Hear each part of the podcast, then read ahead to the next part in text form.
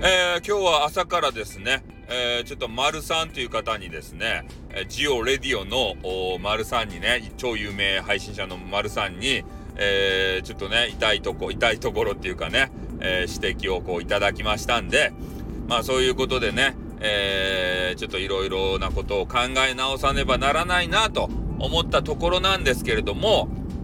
まあ初心者さん向けにね、えー、いろいろ配信を、まあ、しようとしていたところ、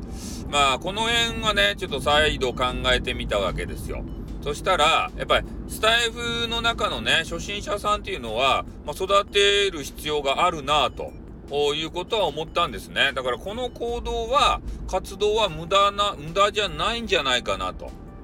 ね。だから無駄なのは SPP にな、ろうとかなりたいとかね、なった後のどうのこうのとか、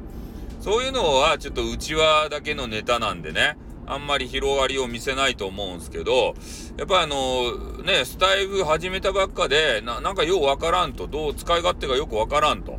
ね、どうしたらいいんだ。ね、えー、そう聞いてもらうためにはどうしたらいいんだと。ね、初心者さんの悩み。えー、そういうのにやっぱ答えていくっていうのは大切やなかろうかなっていうふうには思ったんですね。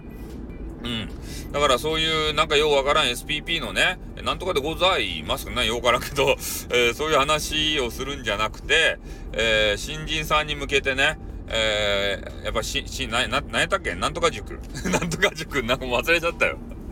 新人塾じゃないや。えー、スタイフ初心者塾か。あ、あれはちょっとあのね、えー、続けていきたいなというふうに、えー、少し思ったところでございます。ね。えー、そういう結論に達しましたんで、ね、ま、丸さん、ま、またね、あの、厳しい指摘をこうい、いただいてもよかですよ。ね、俺はもう信念を持って、え、初心者さんに対してね、え、いろんなアドバイスを、え、行っていきたいと思いますんでね、え、もう SPP がどうのこうのとかね、もうそんなくだらない話はもうよかですって。